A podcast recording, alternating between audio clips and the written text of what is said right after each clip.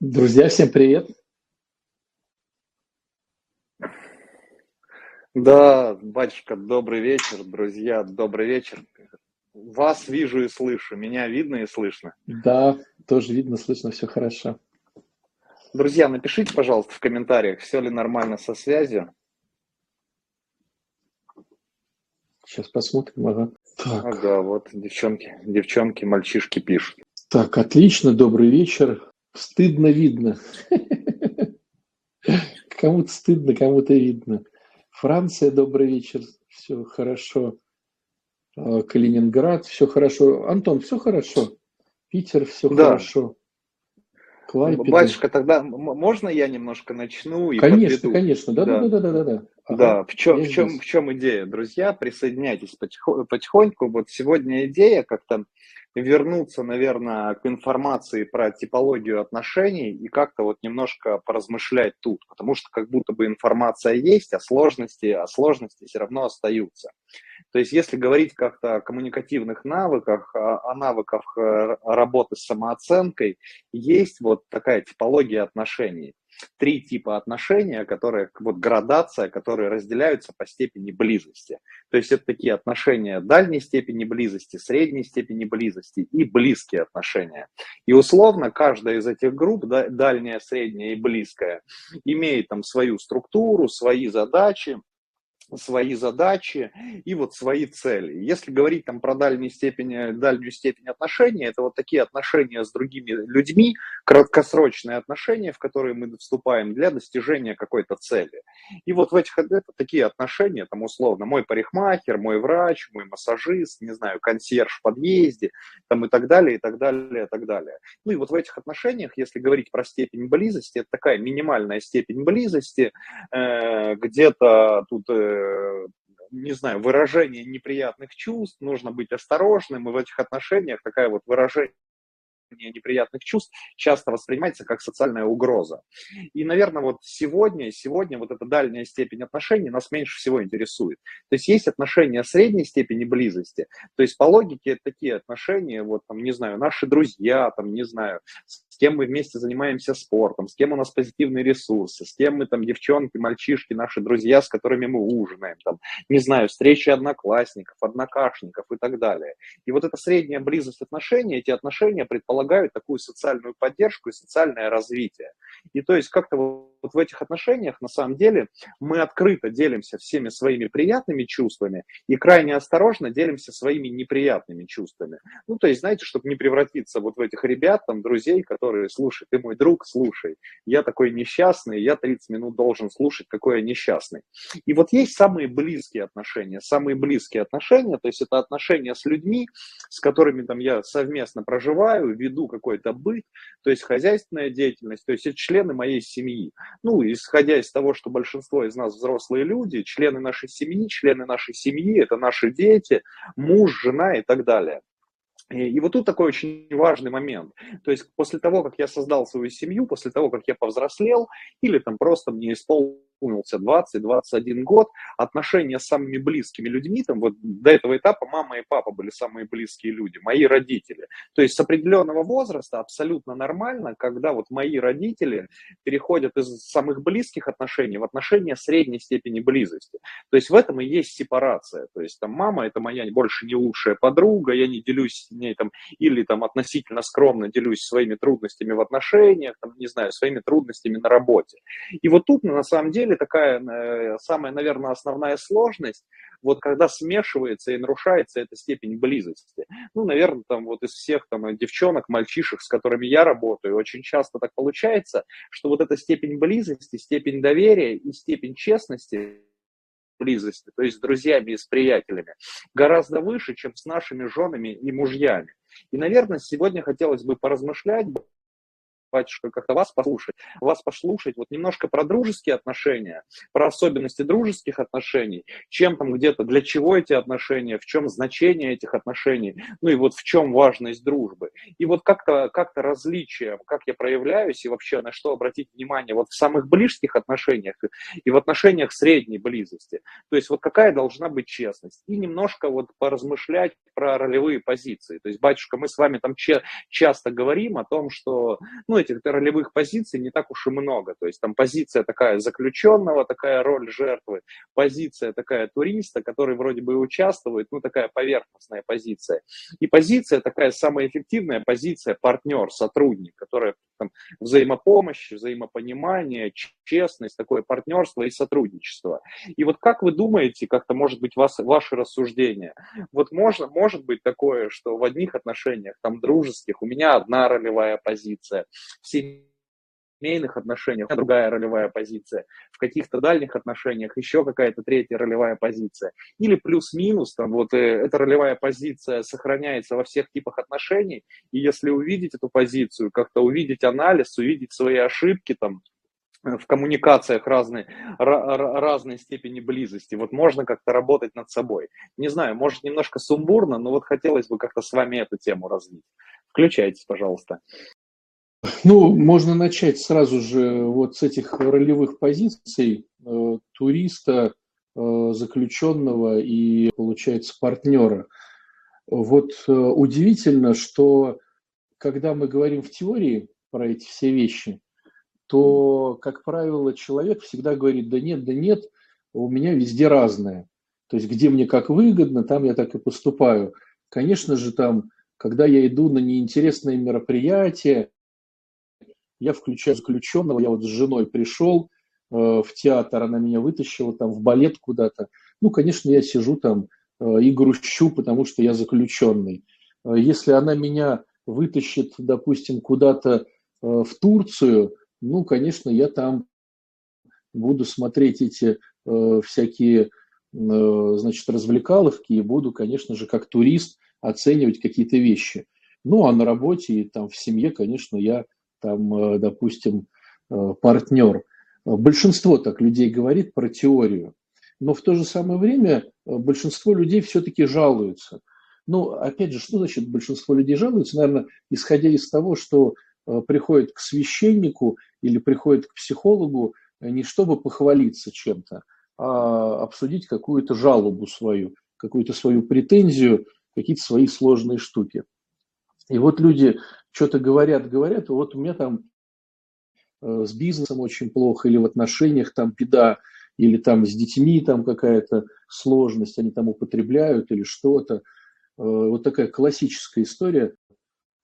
Приходит постоянно одна женщина уже больше года, наверное, э, что все очень плохо с ребенком, потому что он употребляет наркотики. Ну, там ребенок уже не ребенок в нашем плане, это для нее ребенок, но сам факт. Э, и ей была дана уже тысячу лет назад рекомендация начать э, ходить на созависимых, вот, э, на которых она так и не пошла, потому что ей некогда. Но она возмущается тем, что ребенок ее не успевает пойти на значит, зависимых группы анонимных алкоголиков, наркоманов, что вот он не успевает выздоравливать, что у него то, что у него все – Хотя сама, когда я ей говорю, слушай, давай, она включает историю э, о том, что ей некогда, ну и, и на чаше весов семейные ценности для нее все-таки, э, вот, э, как показывает практика, не являются какими-то фундаментальными, хотя она так заявляет. То есть о чем это говорит, друзья? Это говорит о одной интересной хитрости. Хитрость заключается в том, что везде вот я хочу сейчас это подчеркнуть, как это не было, не было бы обидно, неприятно и как-то вот везде, короче. Везде мы исповедуем только одну позицию. Мы э, даже не замечаем ее.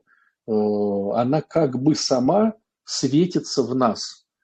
Э, либо мы вечно в любых ситуациях заключенные, то есть мы везде не свои. Нам везде не рады, и мы везде никому не рады. То есть вот везде все не так. Э, страна, в которой я живу, не та страна э, с ее законами, президентами, там, патриархами, батюшками, чем-то еще там. Э, семья, в которой я живу, не та семья, потому что давно бы развелся или развелась, но вот обстоятельства жизни вот такие вот у меня. Вот. Работа вообще не та работа, непонятно, что я на ней делаю. Всем рассказываю уже там 20 лет о том, что это все плохо, и надо бы ее менять, и вот никак мне не уйти с нее. То есть везде я заключенный.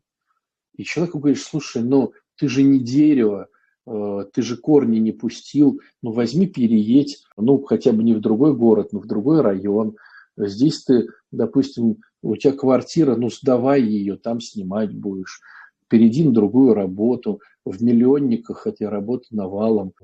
Там найди другую семью, найди других друзей. Она все там отмазки. На все там, да, это понятно, но. Вот.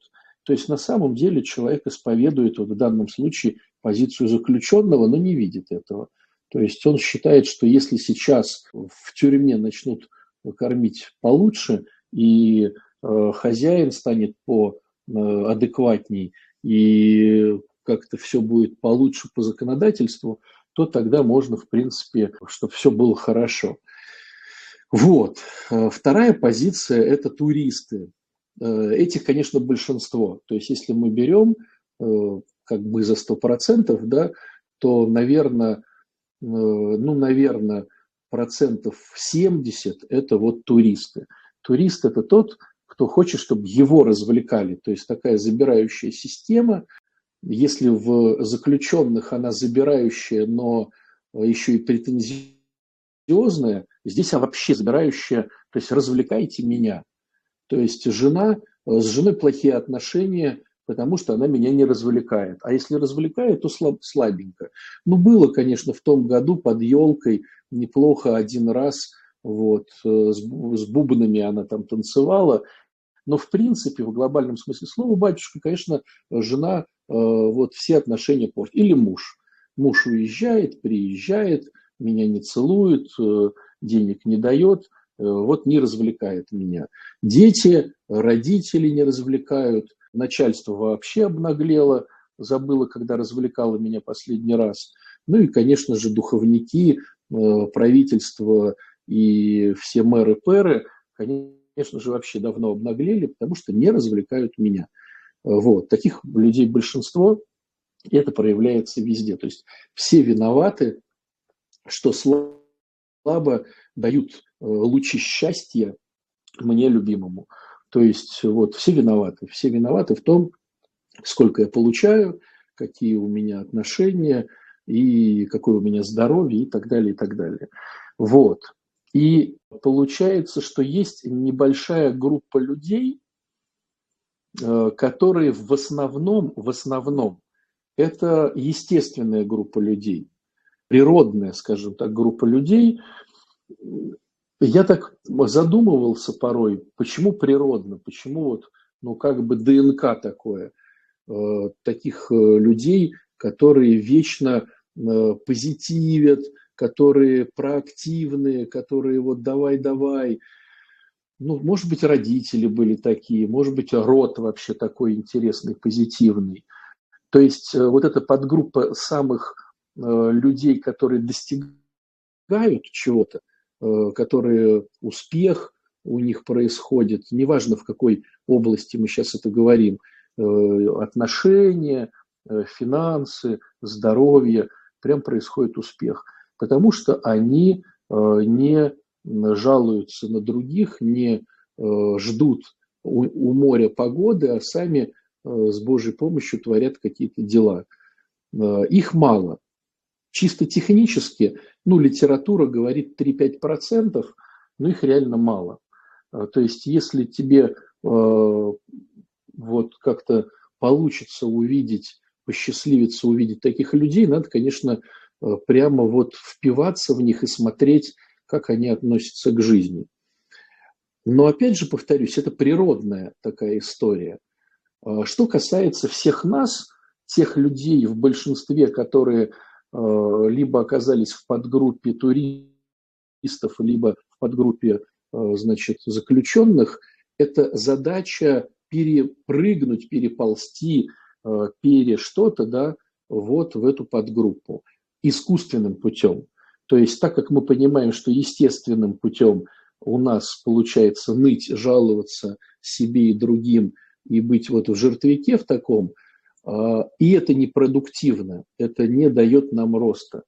ни в духовном плане, ни в личностном плане не дает нам этого роста, тогда получается, что надо учиться войти в эти 5% э, искусственным путем.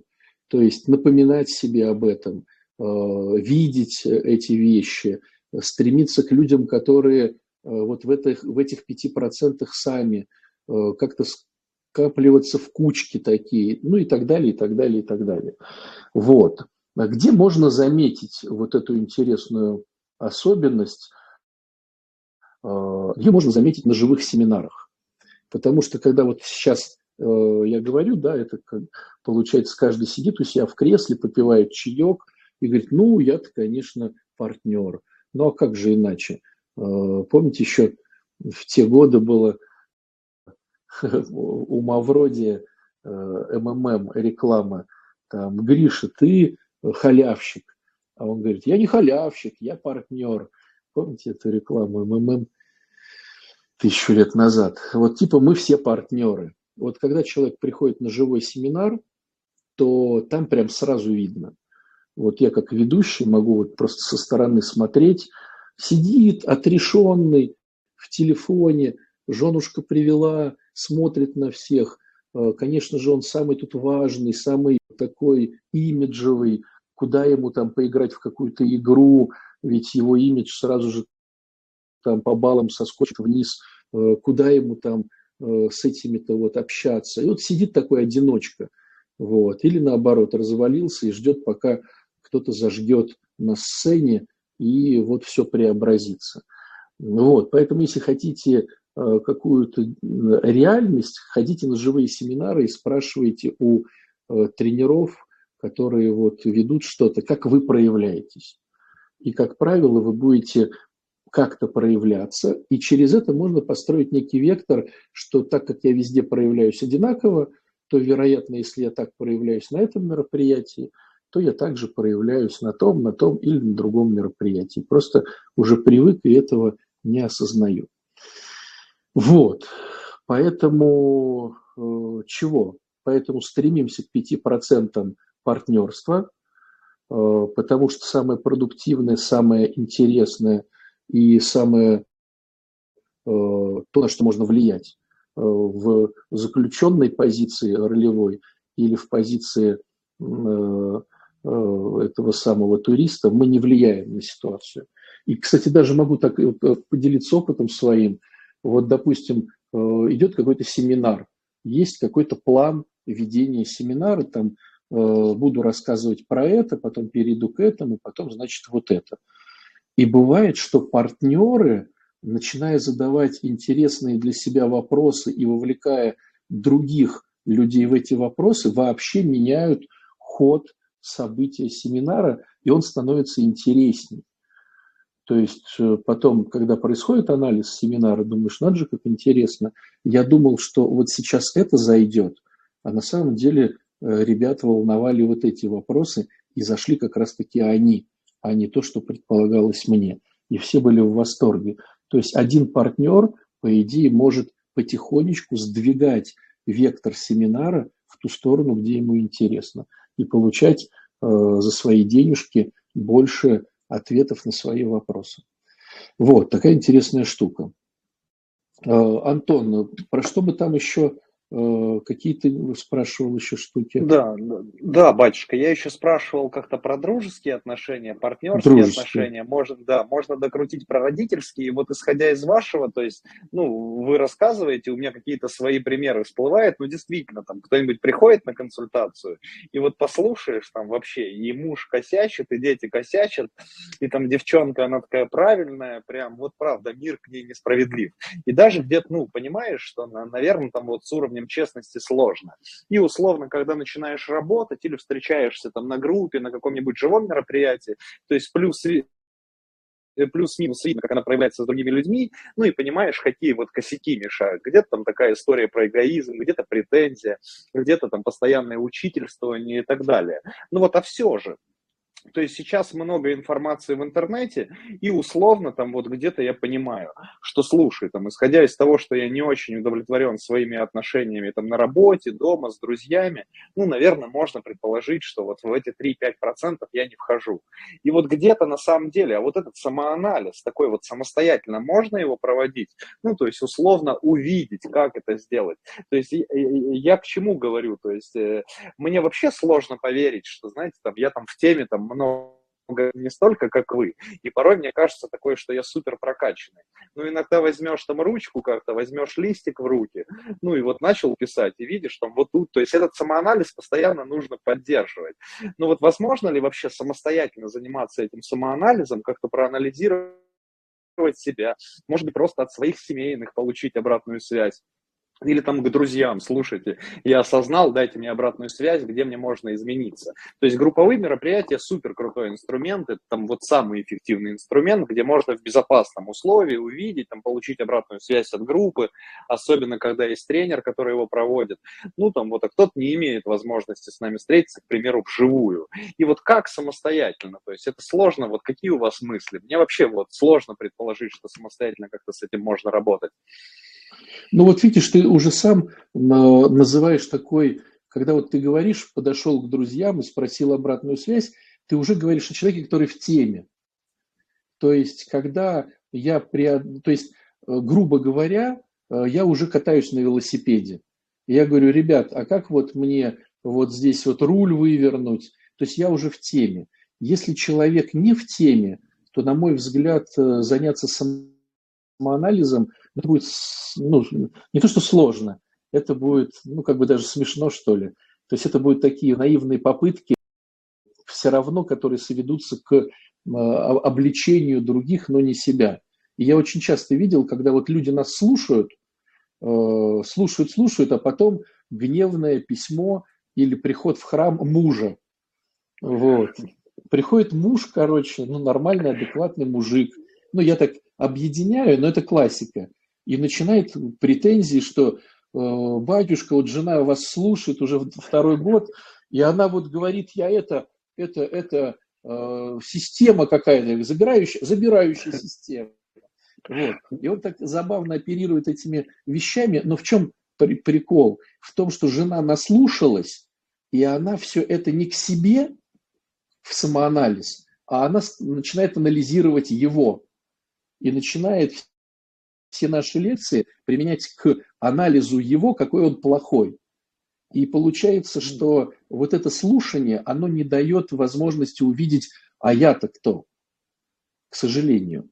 Но если человек где-то что-то посетил, допустим, в крыльях побыл, там на консультации, на анализе где-то, проходил 12-шаговую программу где-то со своим э, впереди идущим, э, где-то, допустим, с психологом поработал, и бедный психолог потратил год на то, что показал ему, ну, развернул ему его историю, то человек как бы в теме, и он может начать что-то делать. Но э, хитрость вся в том, что у каждого из нас есть черта, э, где мы можем принять обратную, как бы обратную связь, критику. То есть чем ближе к черте, тем для меня обратная связь становится все критичней и критичней личный. А где-то есть черта, где я говорю, так, слышите, пошли вон.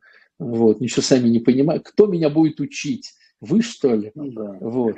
Ну да, то есть если, если друзья козлы, если мой партнер условно там косячит, то вообще не подразумевается, что я могу там подойти, во-первых, запросить у него обратную связь, а во-вторых, там прислушаться к этой обратной связи, потому что у меня на всех очень много компромата. Ну, я примитивно объясняю, ну, по большому счету это очень сложно, очень сложно принять.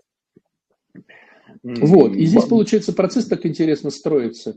То есть мне дают нормальную обратную связь, прям бриллианты, но я их не могу принять, а, вернее, что-то могу принять, что-то не могу принять. А потом анализирую факты. Дошел я до своей цели. Ну, допустим, у меня было в целях заработать там миллион. Я не могу заработать миллион, и я вынужден слушать эту дурацкую обратную связь. Я вынужден. Я прихожу и говорю, слушайте, ну ладно, давайте, говорите, я потерплю. И вот оно тогда проваливается. То есть всегда проваливается, когда я признал свое бессилие перед задачами, которые я не могу решить. Пока я еще типа красавчик, даже когда мне дают бриллиантовую обратную связь, прям вот такую волшебную, э, у меня все на мази, я сам все знаю. И вот бессилие перед проблематикой заставляет меня пыхтеть, слушать, и оно проваливается. И я выхожу на другой этаж. Там все нормулек до тех пор, пока не наступит опять постепенная обратная связь, переходящая для меня, с моей точки зрения, в критику и потом в полное отрицание. Вот. И так вот живем этажами. Поэтому э, люди порой приходят и говорят, скажите мне быстро все. Вот. Ему говоришь, слушай, ты страшный, как атомный взрыв. А человек не может этого принять. Ну, психика не готова. Но зато быстро. Вот. вот. А, про дружбу. Давайте про дружбу, потому что, друзья, очень крутая тема, а, с которой, вот вы знаете, для меня в начале, когда я, ну, как бы изучал тему дружбы, ну, все, наверное, ее каким-то образом изучают, потому что хочется, чтобы были свои друзья, хочется, чтобы были старшие товарищи, а, которых ты слушаешь, а, к которым ты стремишься и которые могут помочь тебе. Хочется как-то поностальгировать о дружбе с детства. Вот бывают какие-то такие интересные э, люди с детства, которые вот вроде как бы дружат. Вот. Ну, то есть, мне кажется, каждый анализирует каких в меру вот своих возможностей вот это понятие дружбы. И э, вот э, мне тоже как-то вот э, хотелось и дружбы, и вот всего. Я думал, надо же, как так вот. Вот мы, допустим, 20 лет с человеком дружили там с детского садика, а потом хоп, и оказались чужими людьми. Ну как так? Или там с другим человеком уже в более осознанном возрасте дружишь, дружишь, а потом хоп, и видишь, что человек отходит от тебя, а ты отходишь от него, дружба как-то ломается. Как так? Ведь дружба ведь дружбой, и хочется, чтобы были какие-то друзья, да, вот эта история не имей 100 рублей, имей 100 друзей. И потом Э, вот хочу поделиться да, своей находкой, э, анализируя уже отношения именно более интимные, там, не обязательно доходящие до супружества, э, просто людей, которые вот перешли в разряд, мы их называем, знаешь, близкая подруга, близкий друг. То есть вот мы можем дружить, допустим, там, три человека, а есть близкий друг, более интимный. То есть я ему расскажу все-таки какие-то более секретные секреты, чем всем. Потом, да, супружество, да, отношения какие-то уже э, более глубокие, да, более душевно, духовные, вот. Так вот, анализируя все эти штуки по отношениям, я могу вам сказать интереснейший вывод. Если у вас нет фундамента дружбы, то бесполезняк строить крутые отношения. Вот как хотите себе. Самые классные отношения, супружеские, вот такие интимные, строятся на позиции фундамента дружбы. То есть дружбу можно рассматривать как некий фундамент, а дом, который мы строим, то бишь отношения, да, ну, допустим, да, брачные отношения, это как раз-таки дом. Но если фундамент либо отсутствует, то есть нет дружбы, либо он слабенький, э, то все трещит по, по швам. То есть получается, что дружба оказывается каким-то важным элементом, и в ней надо уметь разбираться, друзья. И вот э, я, может быть, где-то уже рассказывал эти вещи, да, которые ну, просто приходят из размышлений. Ну, вот сейчас тоже поделюсь, может быть, что-то на вечер останется в голове, поспорите с нами, может, даже выиграете, но все равно, да, поразмышляем. Итак, на мой взгляд, есть две основополагающие позиции что такое мой друг. Их много, но мы сейчас выделим как бы э, два направления, без которых точно дружбы не бывает. Первое направление – мы сопереживаем друг другу, то есть боль, которая происходит, радость, которая происходит, мы вместе сопереживаем друг другу. То есть, если нет позиции сопереживания, то есть мне, ну, грубо говоря, наплевать, что происходит с моим другом там, то это не дружба. То есть э, мне не наплевать, что происходит в жизни этого человека. Это первое как бы, да, направление. А второе направление, без которого дружбы нету, это направление мы развлекаемся вместе. То есть нам вместе классно зажигать. Э, все зажигают по-разному. Кто-то бухает, кто-то на рыбалку ходит, кто-то в футбик играет, кто-то там в бане парится. Это уже другая история. Но если мы, то есть если у меня есть друг, а я с ним не зажигаю, то это какая-то странная дружба. То есть вот мне кажется, что можно говорить о разных нюансах, там, дробить эти два направления, но они все-таки есть. Сопереживание, то есть мне не наплевать, и э, мы э, вместе отрываемся. Вот. И вот на этой почве происходит некое соединение двух человек. Мы это называем дружбой. Тогда встает вопрос – а куда это девается с годами? Ну, допустим, вот дружили там с детства, да, потом разошлись, как-то интересы поменялись. Вроде все было вместе, сопереживали, сопереживали, потом как-то бах и э, неинтересно становится. В супружестве тоже. Вроде как лучшие друзья, проходит 15 лет, а поговорить не о чем. Там у этого одни интересы, интересные интересы, но одни. У этой тоже интересные интересы, но совсем другие. Как так получается? Так вот, есть в этой всей штуке одна интересная деталь, о которой мало кто задумывается. Это коэффициент развития личности. В чем идея? Э, идея вся в нашей психике. Есть люди, грубо говоря, тормоза, э, а есть люди, живчики, которые ну, как мы говорим, факел в одном месте, да, которые быстренько, быстренько, быстренько что-то делают. И вот э, смотришь, допустим, оба хотели пойти сдать на права. Э, этот уже пять лет катается на машине, уже сдал там пять лет назад, там уже машину купил. А этот все вот думает, когда же ему там типа, значит, сдать на права. То есть коэффициент такого развития, что ли – Э, коэффициент суеты, э, чтобы было понятнее. И он э, бывает плюс-минус одинаковый, но плюс-минус. И если коэффициент вот этого развития сразу же большой у одного и маленький у другого, то разница быстро накопится, и где-то через пять лет люди разойдутся в разные стороны. А бывает, когда коэффициент маленький в своей дельте, э, но э, со временем эта дельта постепенно набирает обороты и становится гигантской.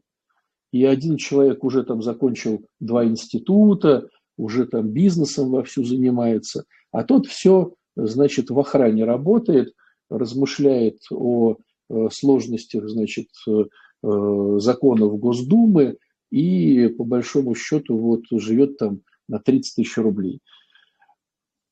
Хотя вместе начинали одинаково. Это, кстати, очень, знаете, заметно бывает по вот этим штукам, когда собираются друзья, э, ну, собираются не друзья, собираются классы, типа 20 лет окончания школы, там 40 лет окончания школы. И вот поначалу э, вот я могу поделиться да, вот своими впечатлениями. То есть, когда вот мы заканчивали школу, было столько интересных и успешных ребят, у которых был вход в жизнь очень классный. Уже занимались бизнесом каким-то, э, родители, в принципе, помогали. На кафедре ребята работали и показывали успехи. Ну, то есть я им завидовал. И вот надо же, и вот и в спорте кто-то там уже там накачался, кто-то там машину купил. Ну, как бы круто. То есть вот вышли из э, школы и первые там годы института.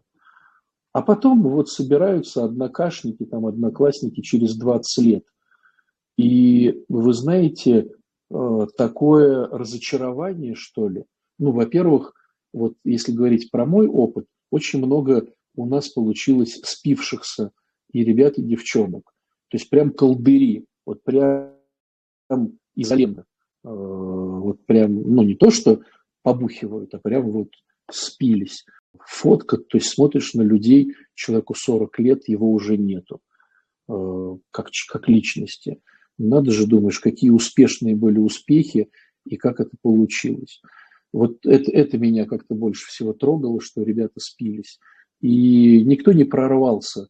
То есть вот те, кто уже, я помню, ну вот мой возраст, это компьютеры только появлялись, там 286, 486, это были космические космосы, кто их покупал, это были какие-то э, супер богатые ребята, э, программисты, там, то все пятое, десятое, в кодировках работали, а потом бах, и все это, короче, вот, уходит, э, вот, куда-то уходит.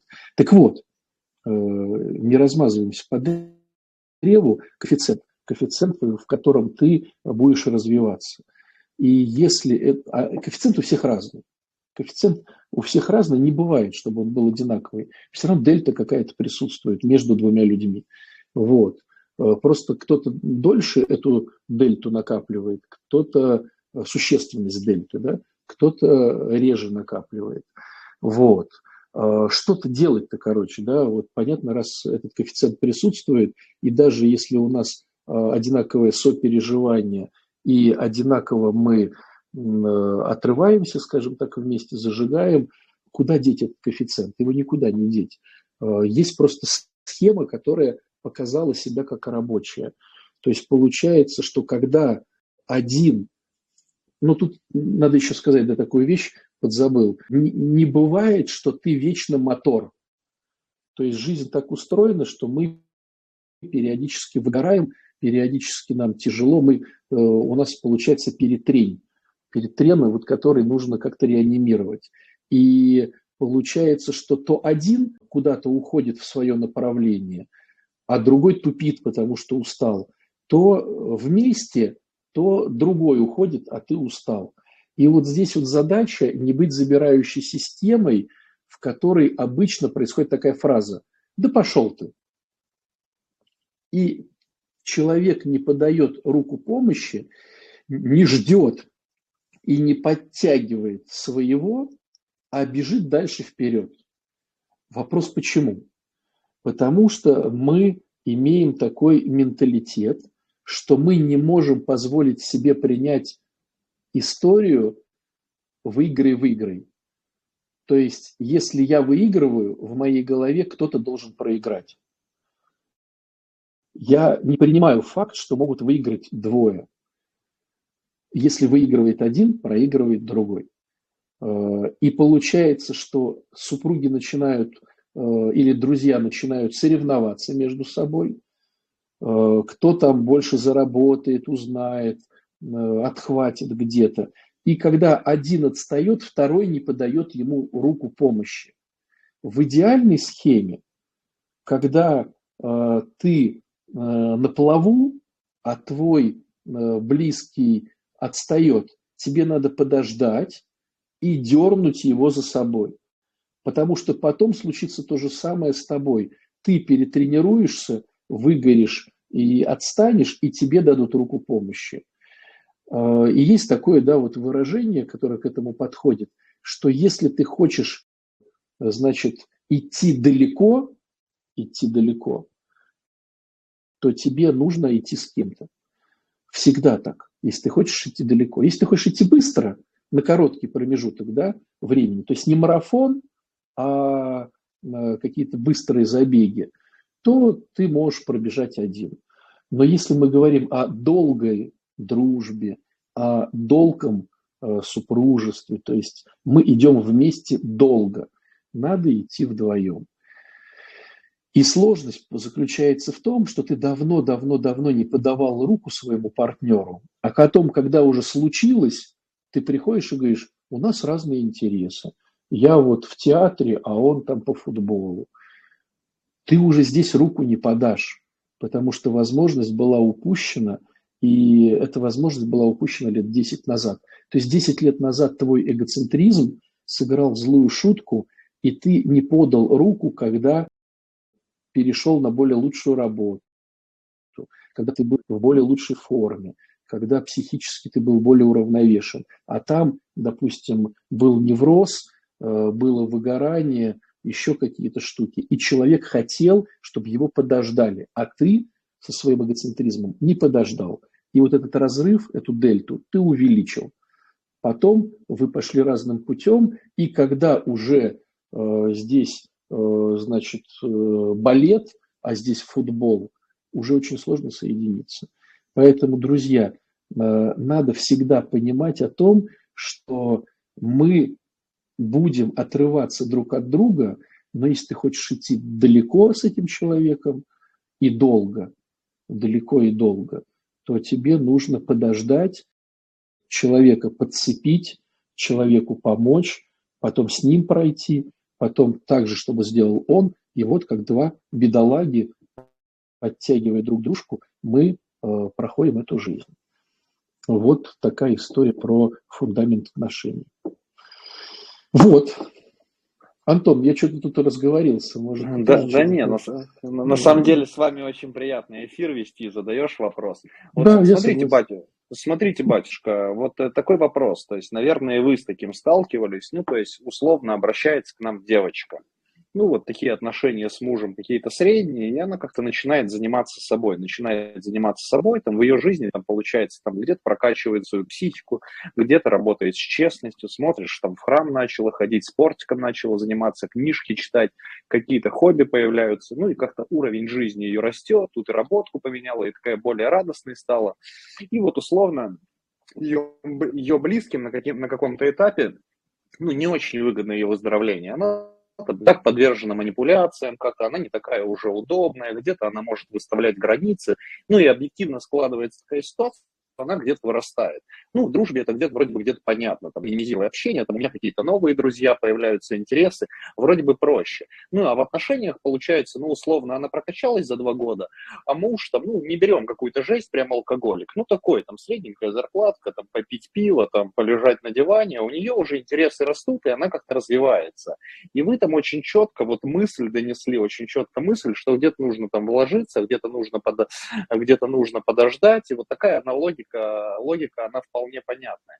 То есть правильно я понимаю, то есть по большому счету вот такой инструмент, то есть задавать себе вопрос, там, как выигрывают мои близкие от того, что взаимодействуют со мной. То есть по большому счету это такой универсальный инструмент, который там и в семейных отношениях, и в семейных отношениях работает, и такой инструмент работает и в дружеских отношениях, не знаю, и на моей работе там с моими коллегами, с моим начальником, и с моим подчиненным.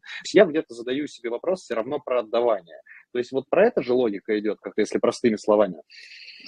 Ну, видишь, вот э, опять же, когда мы берем теорию, оно все правильно. Но подстава вся заключается в том, что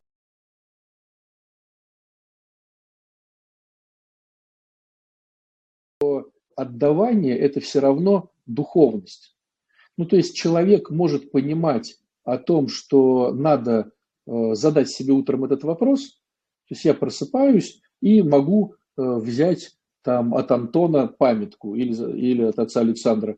Задаю себе вопрос, чем выиграет мой муж э, сегодня утром, э, но а, а куда деть эгоцентризм?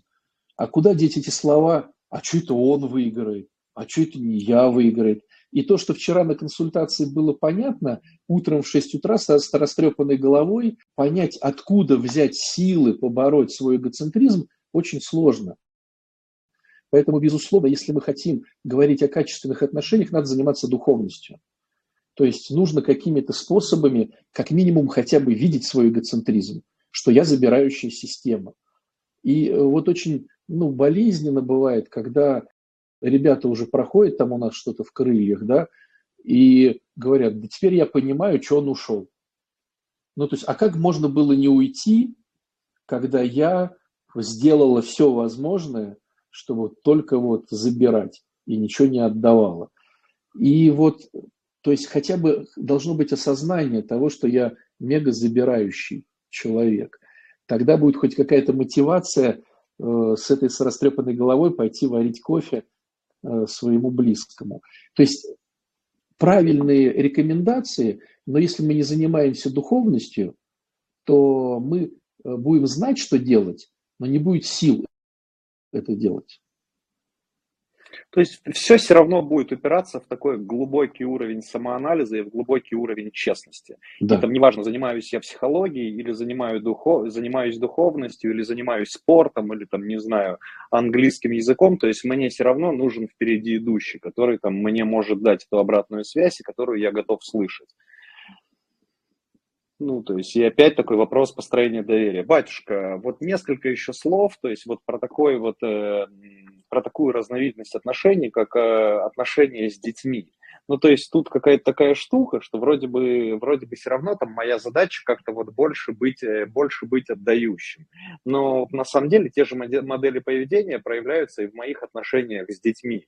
То есть где-то там вот подсознательно тризм, где-то подсознательно, ну вот мы же там сейчас проводили эмоциональный модуль, и когда начинаем работать с обидами, больше всего, больше всего вот там вот эта штука не проваливается, не проваливается, как это мне мои родители ничего не должны. То есть она такая не проваливается, но при этом все равно такие огромные сложности в воспитании, ну и такой получается, получается какая-то такая интересная штука. Мои, мои родители мне очень должны, а когда я начинаю, ну, а когда я начинаю заниматься с детьми, смотришь, там ребенку 10-11 лет, или неважно, или подросток он. Ну и прям вот там девчонки задают вопросы, да как это он не должен мыть посуду, как это он не должен там уборкой заниматься, как это он не должен на пятерке учиться. И вот, наверное, какие-то вот ваши размышления по этому поводу. Ну, вот это, конечно, очень интересный такой стереотип, э, который, понятное дело, что он супер эгоцентричный. То есть мои родители мне должны раз они меня родили, а я не просил, они должны теперь вкладываться в меня э, очень долго. И вот этот э, стереотип, э, многие, кстати, сейчас могут слышать и тоже э, обалдевать, вот, а что, должны, а что не должны, что ли, а, а как же, как же. И вот э, так интересно, в математике э, есть э, такое доказательство, то есть когда очень сложно, вот когда мы, допустим, в математике размышляем про тему точка. Точка – это очень маленькая частичка, и очень сложно что-то доказывать на теме точка. И в математике есть такая интересная хитрость возвести точку в бесконечную. Может, помните, делали такую волну, ну, типа э, бесконечность, и точка становится большой. И вот доказать какую-то аксиому на большой площади легче, чем на точке. То есть утрировать. Вот если мы сейчас утрируем эту ситуацию, то мы увидим всю ее бредовость. В чем прикол? Прикол весь в том, что если утрировать отношения с, с родителями, которые типа должны, мне были когда-то, то эти же люди хотят, чтобы и сейчас пенсионеры-родители были им должны 40-летним э, слюнявым, значит, э, мальчишкам и девчонкам что-то отдать из своей пенсии. Посидеть с детьми, отдать свою еду, время, э, сделать все. И вот эти вот старикашки-пенсионеры, они все равно должны. То есть э, эта позиция не меняется, э, забирающая. Я возмущаюсь, что меня из садика не забирали вовремя, они мне должны. И сейчас эта старушка в свои там 65 лет, получающая пенсию, тоже должна мне на Мальдивы.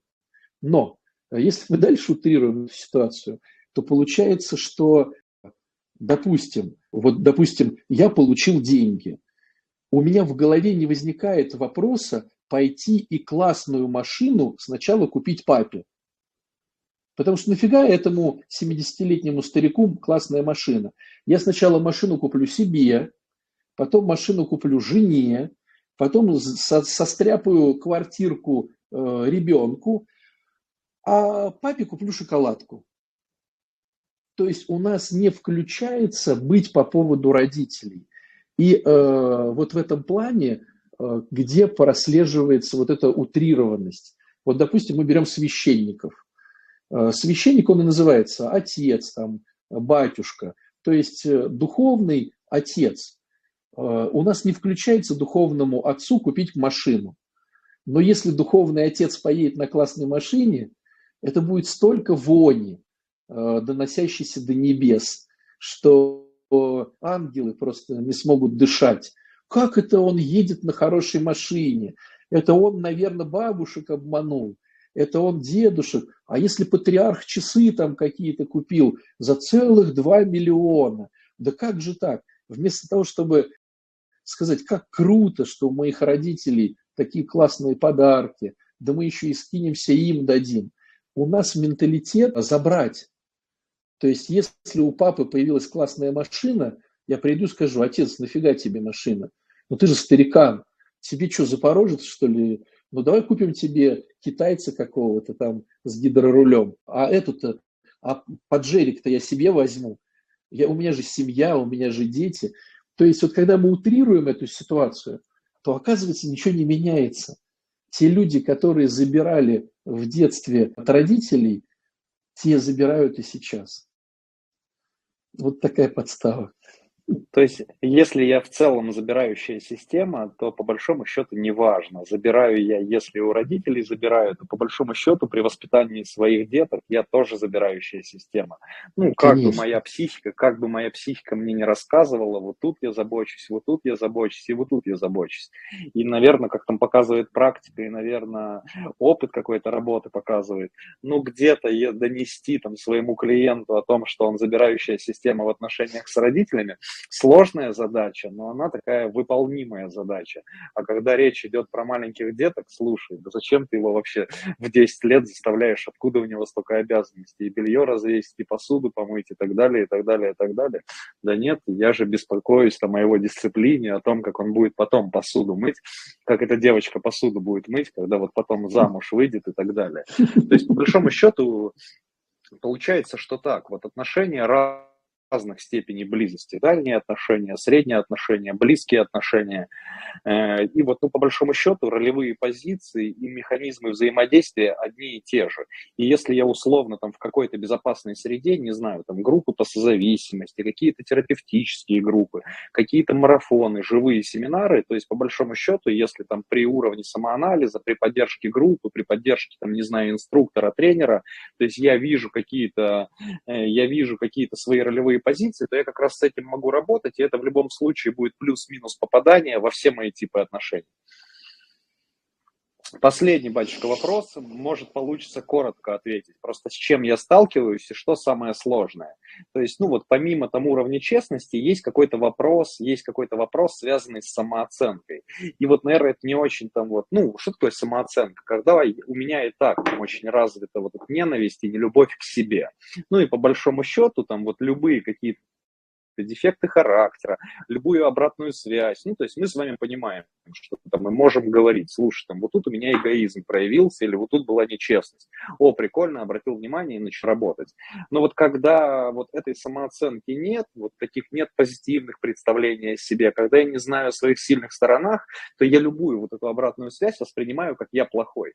То есть я и так хожу, я супер безответственный, я такой неудачник, я такой плохой, а тут мне надо там вписаться в какую-то историю, историю и вот это получить обратную связь, то есть, которая там, ну вот вообще там, я ее воспринимаю только как критику,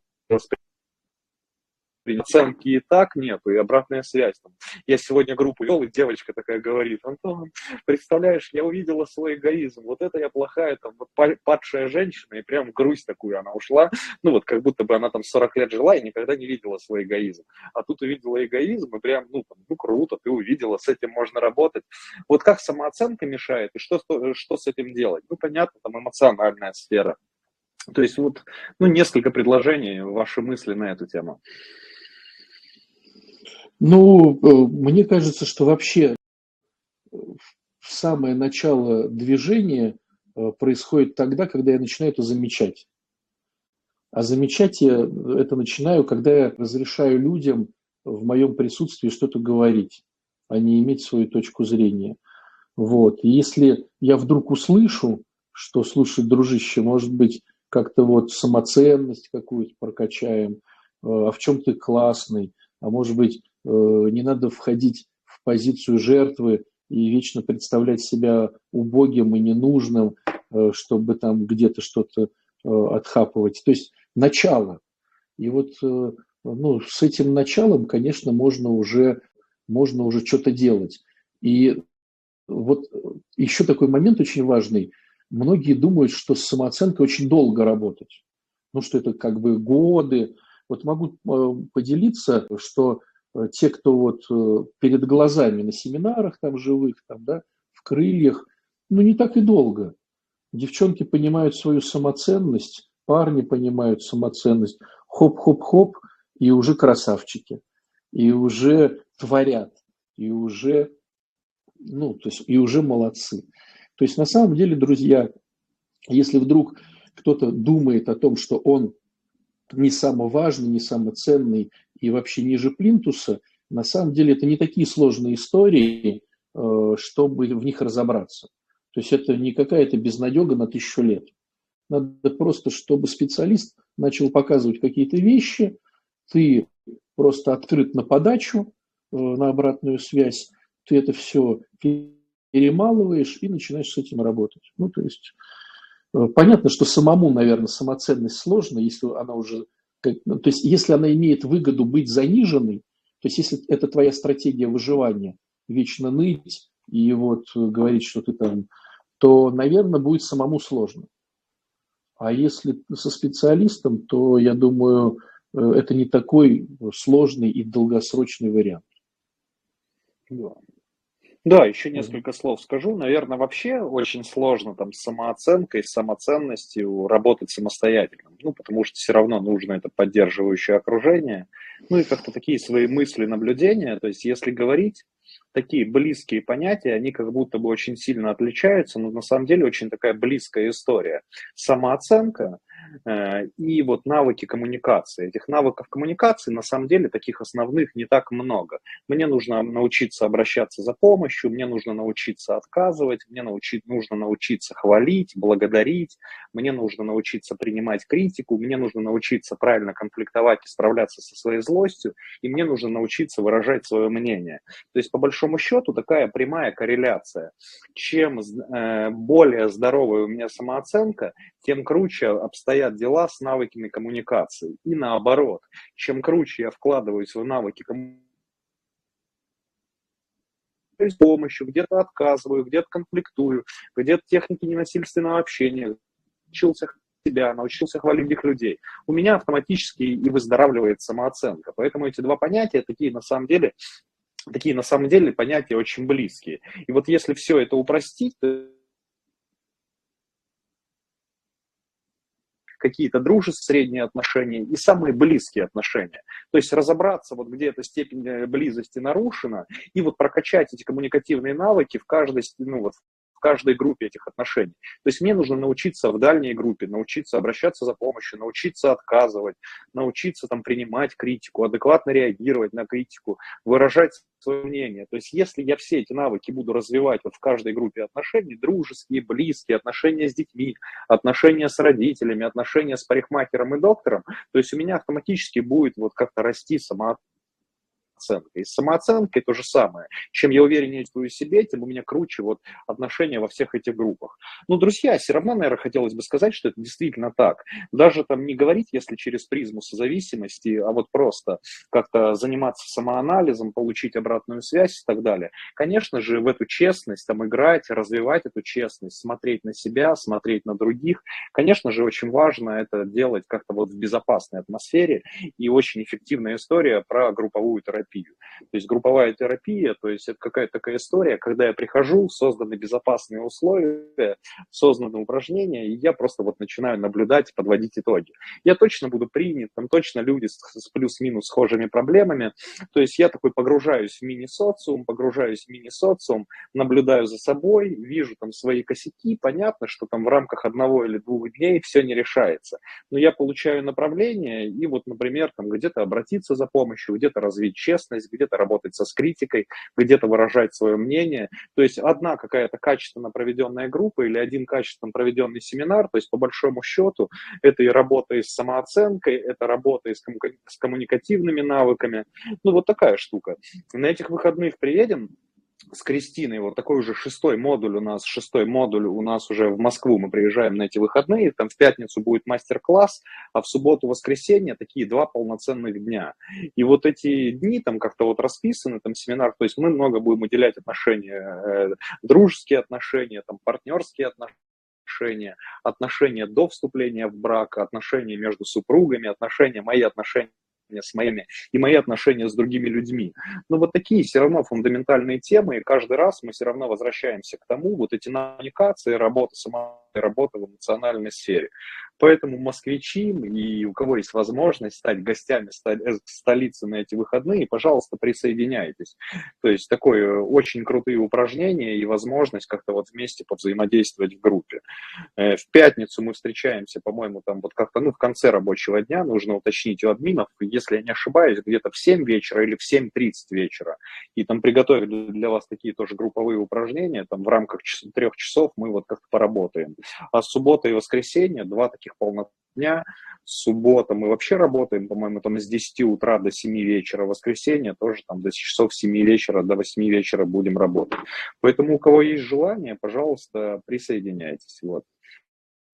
Тут еще надо отметить, друзья, важный момент, что э, в чем-то есть крутость онлайна, а в чем-то есть крутость живых э, встреч. И то, что ты получаешь вживую, ты никогда не получишь в онлайне. Потому что групповые упражнения, которые там происходят, они, их не сделать технически в онлайне. То есть, когда все садятся, когда все что-то делают, когда происходит некая такая запутка, и ты проявляешься так, как ты проявляешься по жизни.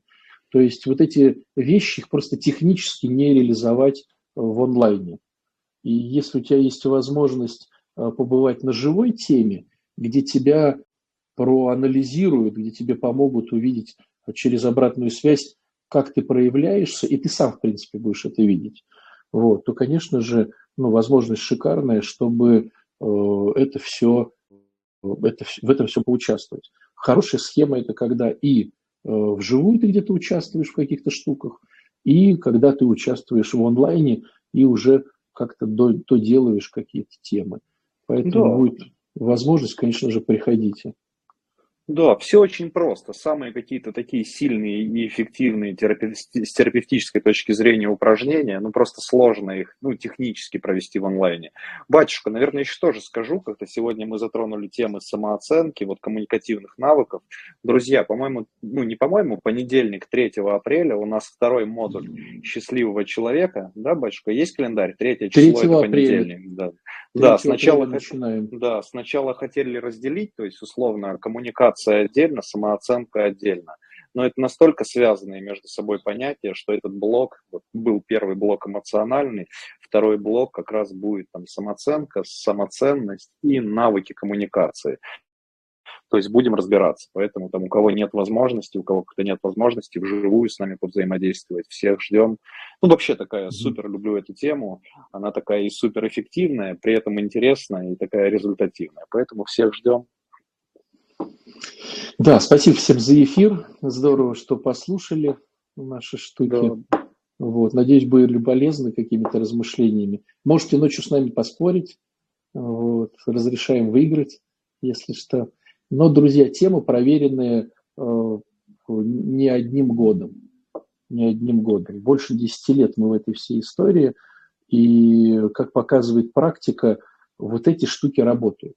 Может быть, и другие какие-то штуки работают, но эти работают однозначно, поэтому есть смысл к ним прислушиваться. Да, друзья, спасибо всем за внимание, спасибо, что собрались сегодня вечером. Батюшка, вам спасибо за ваш опыт, за ваши размышления. Друзья, до новых встреч. Все, все пока-пока. Пока-пока.